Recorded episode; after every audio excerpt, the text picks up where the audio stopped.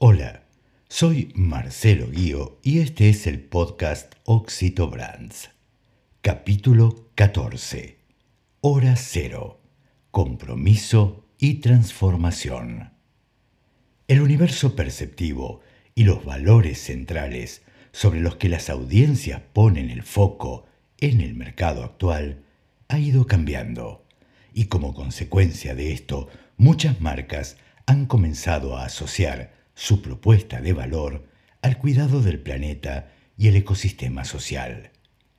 Las empresas del nuevo milenio se encuentran frente al desafío de transformar los viejos paradigmas de las organizaciones y repensar su modelo no solo en lo referido a su actividad específica, sino también considerando muy especialmente las demandas de las diferentes audiencias con las que se vinculan.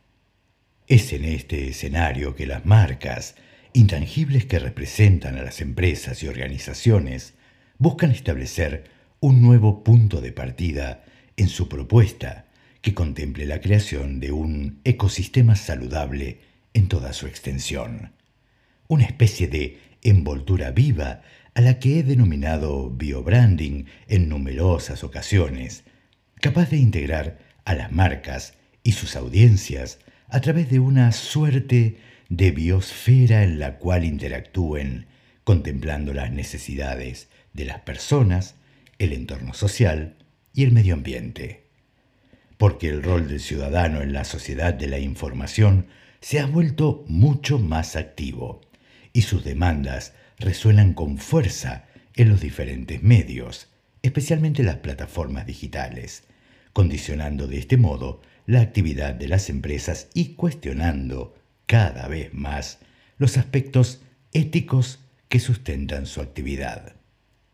Como consecuencia de esto, las empresas han comenzado a incorporar un modelo de gestión que incluye aspectos relacionados con la sostenibilidad, con la ecología y que vayan mucho más allá de un simple enunciado formal,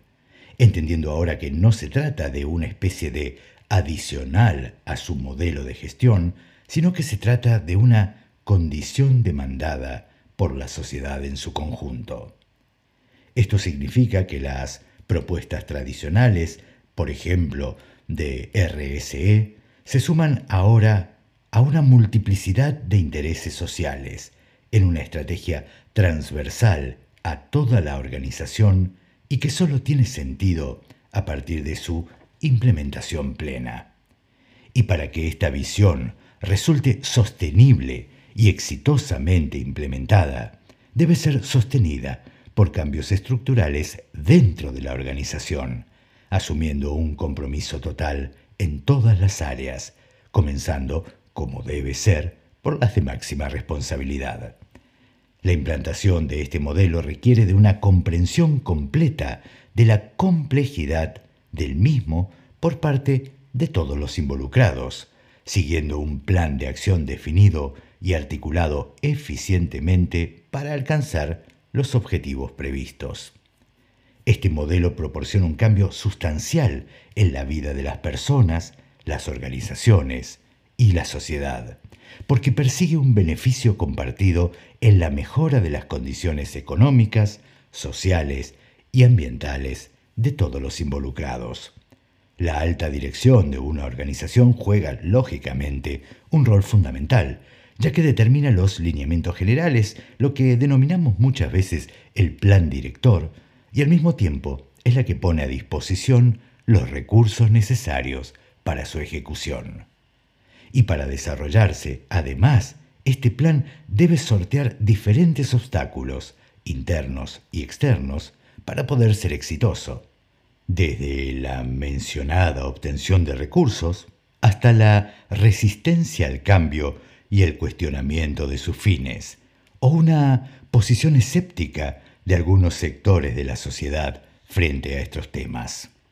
La comprensión de la dimensión ecológica y sus diversas implicancias se expresa en diferentes corrientes del pensamiento, que pueden identificarse para establecer el campo de acción en una gestión adecuada para la construcción de lo que denominamos una marca comprometida. Las posturas medioambientales, tecnocráticas o con enfoque en green business, por ejemplo, el conservacionismo, la ecología del bienestar, el preservacionismo o el ecologismo son diferentes caminos para abordar el problema global. Estos se basan en un sistema de valores que establece prioridades diferentes de acuerdo al punto de vista sobre el que se sitúen los diferentes actores.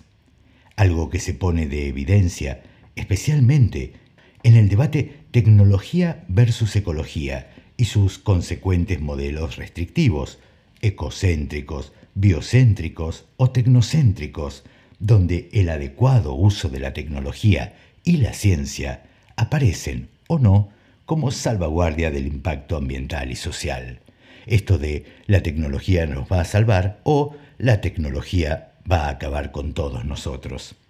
Pero también hay que destacar que no solo se trata de dimensiones éticas, sino que intervienen visiones sustentadas en lo que se llama la ecología profunda, en el sistema de valores, en el estilo de vida y, por supuesto, también, como decía, en los aspectos tecnológicos. De este modo, las soluciones ambientales están íntimamente relacionadas con las soluciones sociales, diferenciándose el modo de aproximación de estas de acuerdo a las prioridades que establezca la organización, la empresa o el colectivo social. En síntesis, comprender a la ecología en su total dimensión política y social es el fundamento para comenzar a planificar una estrategia exitosa para una marca que quiera consolidar su posicionamiento en esta visión del siglo XXI del mercado. Contemplar el rol del colectivo social en la implementación de este modelo de gestión, además de las cuestiones legales y administrativas, permite superar aquel acercamiento casi superficial que se ha dado hasta ahora sobre estos temas para construir un verdadero cambio social y económico sostenible. De esta forma, el modelo de marketing comprometido extiende las 4P del marketing tradicional, producto, precio, punto de venta y promoción, incorporando otras P, las personas, la presentación y el proceso como parte fundamental de la estrategia, elaborando de este modo un modelo que, a los aspectos de la percepción moldeados por la imagen y la reputación en lo que refiere a la comprensión de una marca, se suma la capacidad de motivar a la acción a través de una agenda compartida que contemple coherentemente su modelo de negocio para ser sustentable, los anhelos e intereses de la ciudadanía para consolidar una reputación positiva y las motivaciones de su propio equipo para alcanzar un alto nivel de identificación.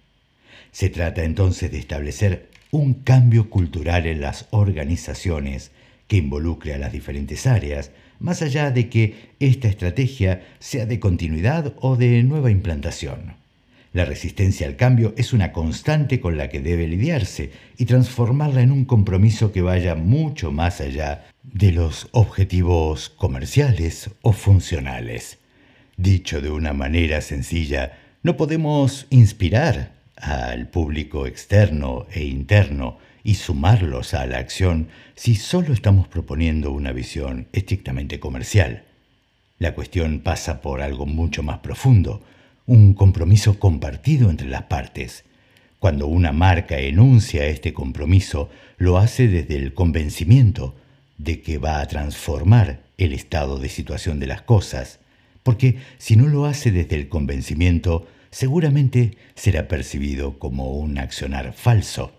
Y desde este punto de vista, lo que va a suceder es que va a perder la confianza de sus audiencias internas y externas.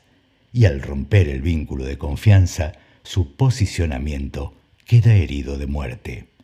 No se trata de decir soy una marca comprometida, estoy realmente comprometida con las cuestiones que tienen que ver con el medio ambiente, con los problemas sociales, con el cambio en el mundo. No se trata de enunciados, se trata de acciones. Y estas acciones implican gestionar un cambio cultural hacia adentro y hacia afuera de la organización. Es una tarea que debe darse tanto con los colaboradores como con la sociedad en la cual esta empresa u organización está inmersa.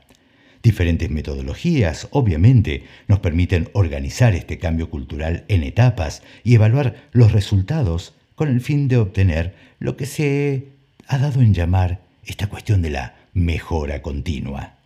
Construir consensos, transmitir confianza, alcanzar flexibilidad, incorporar nuevas habilidades y proveer de recursos adecuados para su implementación son la base operativa para comenzar a producir el cambio cultural necesario y sostener una marca en lo que denomino la era biobranding. Porque incorporar el branding comprometido en la estrategia de marca es una forma de crear una ventaja competitiva sostenible para la organización. Especialmente si se entiende que aquellas marcas que expresen un profundo compromiso social y ecosostenible en su idea central y en la totalidad de sus procesos serán, sin duda alguna, las que lideren el cambio.